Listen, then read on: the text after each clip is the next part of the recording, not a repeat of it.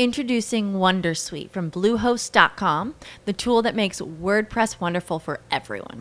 Website creation is hard, but now with Bluehost, you can answer a few simple questions about your business and goals, and the Wondersuite tools will automatically lay out your WordPress website or store in minutes. Seriously. From there, you can customize your design, pick your brand colors, and add blocks. No custom theme or coding required. You'll get content suggestions that you can keep or revise, and with Yoast SEO built in, we automatically help you get found in search engines. From step by step guidance to suggested plugins to an AI powered help bot. Our built in tools make WordPress wonderful for everyone.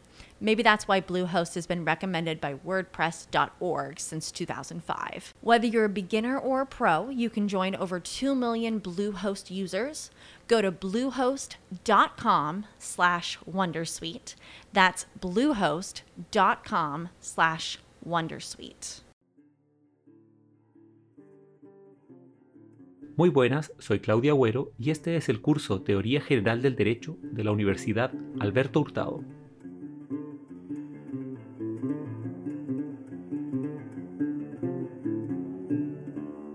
Esta es la tercera sesión del curso de Teoría General del Derecho. Estamos estudiando el libro Introducción al Análisis del Derecho de Carlos Santiago Nino. Estamos en el capítulo 3, en la letra D los órganos primarios de los sistemas jurídicos. En el siguiente punto, Nino profundiza sobre la idea de órganos primarios. Señala que todos los derechos desarrollados tienen tres tipos de órganos. Primero, los órganos encargados de producir derecho nuevo. En segundo lugar, los órganos encargados de resolver casos particulares aplicando normas del derecho existente y en tercer lugar los órganos encargados de ejecutar físicamente las medidas coactivas dispuestas por los órganos de adjudicación. Una vez que ha establecido estos tres tipos de órganos, Nino se pregunta sobre la importancia de los jueces en la caracterización del sistema jurídico, es decir, cuál es el rol que cumple a los jueces en esta teoría que busca construir el concepto de sistema jurídico. Para Nino, el trabajo de los jueces es importante porque al observar el desempeño judicial podemos responder dos preguntas diferentes. Por un lado, la pregunta sobre la pertenencia de una norma singular a un sistema y por otro lado, la pregunta sobre la existencia misma de un sistema jurídico. Entonces, Nino se concentra en el trabajo de los jueces porque este trabajo permite responder estas dos preguntas. Los jueces entonces son llamados órganos primarios porque ellos permiten contestar de forma coordinada estas preguntas. Son entonces la base teórica del concepto de sistema jurídico como Nino lo entiende. Entonces los jueces son importantes porque están obligados a resolver casos usando las normas generales preexistentes y además están en condiciones de disponer, de ordenar que se apliquen sanciones que el mismo derecho prescribe. Por eso, Nino comienza a discutir con Ras nuevamente. La discusión estriba en qué pasaría si imaginamos un sistema jurídico o un sistema normativo en donde los jueces no están obligados a usar las normas preexistentes para resolver los casos concretos. Esto es un sistema de absoluta discrecionalidad judicial. Aquí voy a hacer un paréntesis antes de continuar con el análisis del texto de Nino, porque quiero explicarte de manera muy clara qué es la discrecionalidad. Para extender este concepto hay que vincularlo con la noción de Estado de Derecho en el sentido de que de acuerdo a la noción básica de Estado de Derecho, la función judicial tiene por objeto suministrar a los ciudadanos la posibilidad de predecir cuáles son las consecuencias jurídicas de su comportamiento y también predecir el contenido de las decisiones que los jueces tomarán cuando resuelven casos concretos. Conforme a esta idea de Estado de Derecho, hay cinco conceptos de discrecionalidad. En primer lugar, podemos decir que un juez decide discrecionalmente entre dos alternativas cuando de facto, empíricamente, puede elegir actuar de acuerdo con sus propios criterios de evaluación. Ya que este significado es puramente empírico o fáctico, hay que señalar que siempre los jueces tienen la posibilidad empírica de no respetar las reglas vigentes y entonces de actuar discrecionalmente, es decir, actuar según sus propias valoraciones en relación al caso. Esto nos permite afirmar que este significado de discrecionalidad es inevitable en todo sistema jurídico en la medida en que está compuesto por operadores humanos. Un segundo significado de la palabra discrecionalidad hace referencia a una situación diversa, cuando los jueces tienen regulada su conducta por normas del derecho preexistente, pero las normas les permiten optar entre diversas alternativas de acción dentro de un ámbito definido. Esto ocurre, por ejemplo, cuando en el Código Penal el legislador establece un rango de penas y el juez es libre para elegir cuál es la pena que aplicará en el caso concreto dentro de ese rango preestablecido por el legislador. Un tercer sentido de discrecionalidad es diverso del anterior. Acá los jueces tienen una facultad delegada por el legislador para establecer la norma que regula el caso de manera particular o caso por caso. En este tercer sentido de discrecionalidad, el poder de los jueces es mayor, porque el legislador les ha entregado la capacidad de construir la norma jurídica que regula el caso, de tal manera de que no hay una norma preexistente explícita que regule la situación que el juez está juzgando y el juez, para resolver esa situación, debe formular la norma en virtud de la delegación que le hizo el legislador. Estos tres significados de igualdad no resultan problemáticos para la teoría del derecho. El primero no resulta problemático porque es un problema empírico que no puede teorizarse. El segundo no resulta problemático porque, en este caso, el juez tiene un espacio de trabajo delimitado por el legislador. El tercero tampoco resulta problemático porque el juez tiene explícitamente facultades delegadas por el legislador. Veamos entonces los dos últimos sentidos del concepto de discrecionalidad judicial que sí resultan problemáticos para la teoría del derecho y que entran en juego en el análisis que Nino hace sobre la obligación de los jueces de resolver conforme al derecho preexistente. El cuarto significado del concepto de discrecionalidad judicial hace referencia a que el juez no tiene una norma en el derecho preexistente que regule el caso concreto. Estamos entonces frente a un caso que no tiene una solución normativa. Como sabemos, los jueces tienen la obligación de resolver todos los casos que conocen aun cuando no existe una norma explícita en el derecho vigente. Entonces, el juez, frente a la ausencia de una norma, debe completar ese vacío y al completar ese vacío opera con discrecionalidad, es decir, pondera la situación conforme a su propia valoración en relación al caso.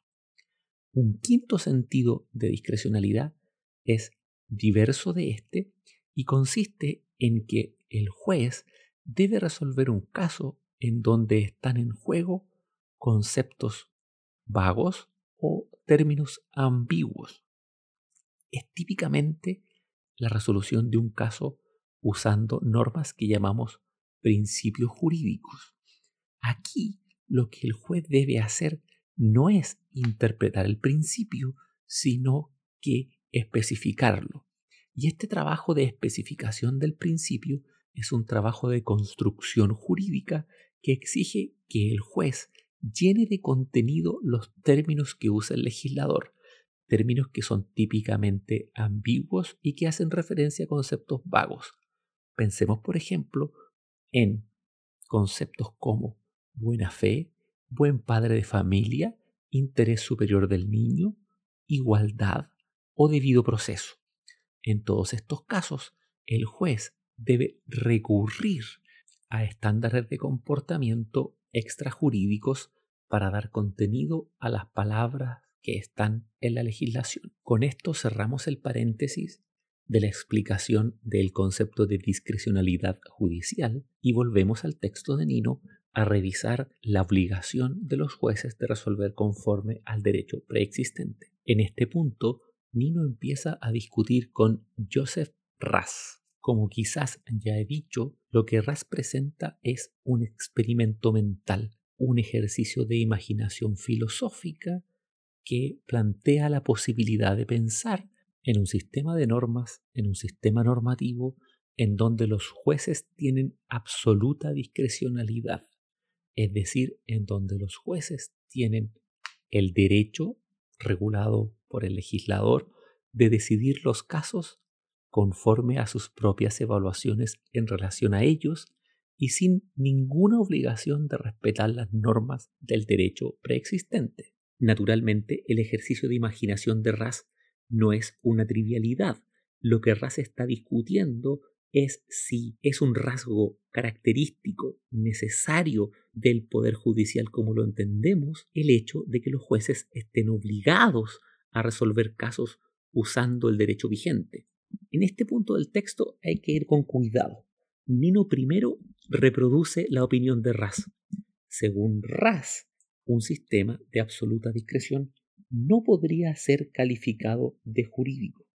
A juicio de Ras, no es posible entender que un sistema de absoluta discreción judicial sea un sistema jurídico porque en ese caso las personas no podrían guiar su conducta conforme a los mandatos del derecho. La única forma de que las personas guiaran su conducta en un sistema de absoluta discreción es observando las prácticas judiciales. Y esta es una observación empírica, no configura la existencia de auténticas normas jurídicas. Y por lo tanto, a juicio de Ras, un sistema de absoluta discreción no es un sistema jurídico. Nino, en cambio, dice que es difícil determinar si un sistema de absoluta discreción es o no un sistema jurídico. Primero señala que es posible imaginar la existencia de este sistema, incluso aunque sea imposible de ejecutar en la práctica. ¿De dónde surge esta dificultad práctica? Nos señala que esta dificultad surge en primer lugar porque a los súbditos les resultaría difícil guiar su conducta por un sistema en donde no existen normas que los jueces tienen la obligación de aplicar. En segundo lugar, la dificultad práctica surge porque un sistema de absoluta discreción exige una excesiva convergencia o regularidad en el reconocimiento por parte de los jueces de determinadas guías de conducta o de pautas de actuación cuando resuelven casos concretos. Para terminar el punto de la discusión con Ras, Nino señala que más allá de que la obligación de someterse al derecho vigente por parte de los jueces sea o no una característica definitoria del concepto de sistema jurídico, él observa que en todos los derechos desarrollados que se conocen, los jueces están obligados a aplicar las normas preexistentes cuando resuelven casos particulares. Allí el apartado finaliza con una pregunta. ¿De dónde surge la obligación de los órganos primarios, es decir, de los jueces, de aplicar las normas preexistentes a los casos particulares que resuelven? Nino responde a esta pregunta diciendo que la obligación de los jueces de usar las normas del derecho preexistente para resolver casos concretos proviene o tiene su origen en uno de los significados de la palabra validez, entendiendo validez como fuerza obligatoria. Entonces, la pregunta sobre la obligación que tienen los jueces de aplicar las normas del derecho preexistente es otra forma de preguntar por la fuerza obligatoria de las normas del sistema. Esta pregunta queda postergada en el texto de Nino para más adelante, porque los diferentes significados de la palabra validez están tratados en el punto 3 del capítulo. Entonces Nino continúa su discurso reflexionando sobre la obligación de los órganos primarios, es decir, de los jueces, de aplicar las normas existentes en el derecho. Para eso hace referencia a la teoría de Hart sobre la obligación de los jueces de usar las normas del derecho existentes. Hart señala que los jueces tienen la obligación de usar las normas del derecho porque existe una práctica social, una convención que los obliga a hacer tal cosa. Esto es lo que Hart llama la regla de reconocimiento. La regla de reconocimiento, en este sentido, paréntesis, hay otros sentidos, pero Nino no los trata aquí, es una regularidad en el comportamiento del conjunto de jueces. Entonces, a juicio de Hart, la regla de reconocimiento se hace visible o se pone de manifiesto cuando uno observa el comportamiento continuo, recurrente o reiterado del conjunto de jueces al resolver los casos que se les presentan. Nino entonces se interroga, ¿cómo es posible que los jueces estén obligados a usar las normas del derecho si esa obligación surge de una práctica que ellos mismos realizan voluntariamente? La cuestión es entonces que pareciera que si la obligación de los jueces de aplicar las normas del derecho surge de lo que los mismos jueces hacen, estamos en un problema. La respuesta a este problema implica distinguir entre el conjunto de jueces que sigue la regla y la situación de cada juez individualmente considerado. El conjunto de jueces, todos los jueces, no están obligados por la regla, porque los jueces, el conjunto, configura la regla misma. Pero individualmente considerados, los jueces sí están obligados por la decisión del grupo o de la comunidad de jueces. Entonces, del mismo modo en que una sociedad o una comunidad no está obligada en su conjunto a mantener eternamente ciertas prácticas, ritos o costumbres y puede modificarlos, el conjunto de jueces también puede cambiar los criterios que usa para reconocer las normas del sistema. Pero, del mismo modo, siguiendo la analogía, ya que las personas individualmente consideradas no podemos cambiar las normas que regulan las tradiciones, los ritos o las prácticas sociales dentro de nuestra comunidad, estamos obligados por ellas. Y así, los jueces individualmente considerados también están obligados por la práctica que rige al grupo de jueces entendido como un conjunto. Aquí Nino inserta la crítica de Dworkin a Hart sobre el origen de la obligación que tienen los jueces de aplicar las normas del derecho. La crítica de Dworkin consiste en sostener que no se puede afirmar que un deber surja a partir de un hecho. ¿Cuál es el hecho? Lo que la gente, lo que la comunidad de jueces piensa, dice o simplemente hace. Entonces, la crítica de Dworkin es fuerte porque dice que el deber de los jueces de aplicar las normas del derecho preexistente no puede estar fundada en un simple hecho, en una recurrencia o en una práctica cotidiana de este grupo de jueces. Nino señala de que esta crítica es en algún sentido certera, porque es verdad de que un hecho no permite justificar una obligación y que para justificar la obligación de los jueces de aplicar el derecho, se debe recurrir a principios valorativos que determinen la conducta de los jueces. Sin embargo, Nino cuestiona a Dworkin diciendo de que la crítica es incorrecta, porque Hart no dice que los jueces puedan justificar sus decisiones sobre la base de hechos. Lo que está diciendo Hart es otra cosa a juicio de Nino. ¿Qué está diciendo Hart en este punto? Lo que está diciendo Hart en este punto es que, sin importar cuál sea el modo en que los jueces justifican sus decisiones, un observador externo puede observar la recurrencia de la práctica judicial y esa recurrencia de la práctica judicial permite inferir que el conjunto de jueces guía su conducta siguiendo una pauta común de reconocimiento de normas. Eso es todo lo que señala Hart. Nino aquí reproduce la clásica distinción de Hart entre el punto de vista externo y el punto de vista interno a una práctica. El punto de vista externo es el punto de vista que adquiere el observador que describe una práctica social o un hecho y que no participa de la práctica, simplemente la observa, la describe sin entender completamente su funcionamiento. El punto de vista interno, en cambio, es el punto de vista del participante en la práctica, es decir, del sujeto que participa de la práctica y que en algún sentido adhiere a ella porque la estima de algún modo como correcta. Voy a hacer una pausa y poner un ejemplo para que se entienda bien esta distinción entre punto de vista interno y punto de vista externo.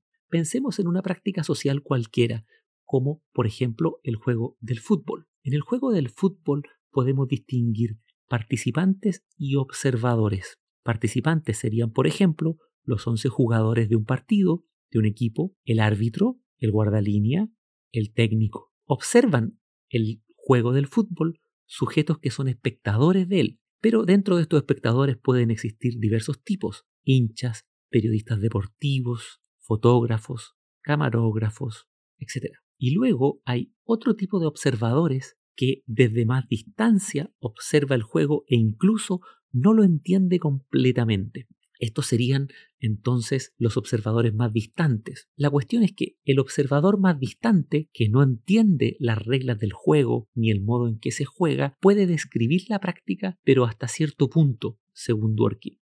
Mientras que el participante, típicamente el jugador de fútbol, puede no solo describir la práctica, sino que también entender todas las reglas subyacentes que gobiernan el juego del fútbol. Entonces, cuando un observador externo describe el juego y señala que el árbitro está obligado a cobrar un tiro penal o un tiro libre o debe expulsar al jugador, lo que hace este observador externo que no entiende muy bien la práctica es simplemente describir lo que él cree que el árbitro debe realizar en tanto acción. En cambio, cuando un jugador de un equipo de fútbol que está participando de un partido afirma que el juez debe cobrar penal debe cobrar un tiro libre o debe cobrar una falta, está diciendo algo diferente, no está describiendo lo que él cree que el juez debe hacer, lo que está haciendo es invocar una obligación, decir que el juez está obligado a cobrar penal, cobrar un tiro libre o cobrar una falta. Este sentido de obligación no puede ser descrito desde el punto de vista externo, solamente puede ser comunicado por quien está en el punto de vista interno o es participante de la práctica. Cerremos el paréntesis y volvamos a la obligación de los jueces. Cuando se usa el punto de vista externo, lo que se hace es describir en este caso sería describir el comportamiento judicial. Por lo tanto, el enunciado el juez tiene la obligación de usar la norma para resolver el caso es un enunciado puramente descriptivo. La palabra obligación allí lo único que significa es, es que el juez tiene que realizar ese comportamiento. Este concepto de obligación no implica nunca considerar justificada o correcta la acción del juez. En cambio, desde el punto de vista interno, cuando un participante de un sistema jurídico afirma que un juez tiene la obligación de resolver un caso por una determinada norma, lo que está diciendo es otra cosa. Aquí la palabra obligación gana un significado puramente normativo. Lo que estamos diciendo es que esa acción judicial es correcta, adecuada o está justificada conforme a las normas del derecho preexistente. Nótese la diferencia. Desde el punto de vista externo, la palabra obligación solamente describe un hecho, mientras que desde el punto de vista interno, la palabra obligación tiene una carga justificatoria, es decir, hace referencia a la idea de que es correcto, bueno, deseable o está fundado de que el juez justifique la resolución de el caso que conoce conforme a las normas del derecho preexistentes. Con esto terminamos la primera parte de este capítulo 3 del libro Introducción al análisis del derecho de Carlos Santiago Nino y en la próxima sesión vamos a comenzar a tratar los criterios de pertenencia e individualización. Me despido de todos y todas ustedes. Les recuerdo que esta clase va a estar disponible en el Canvas del curso. También pueden descargarla de www.spreaker.com en donde están todas las clases del curso ordenadas como episodios del podcast. Y además les recuerdo que deben coleccionar sus dudas, preguntas e interrogantes para la próxima sesión de streaming en donde las podemos resolver en conjunto. Recuerden también que en el Canvas del curso hay actividades y tareas que deben hacer y que es bueno que comiencen a adelantar para que vayan ganando tiempo. Finalmente, les deseo que estén bien junto a su familia y seres queridos en esta cuarentena que nos afecta a todos y todas y me despido. Chao.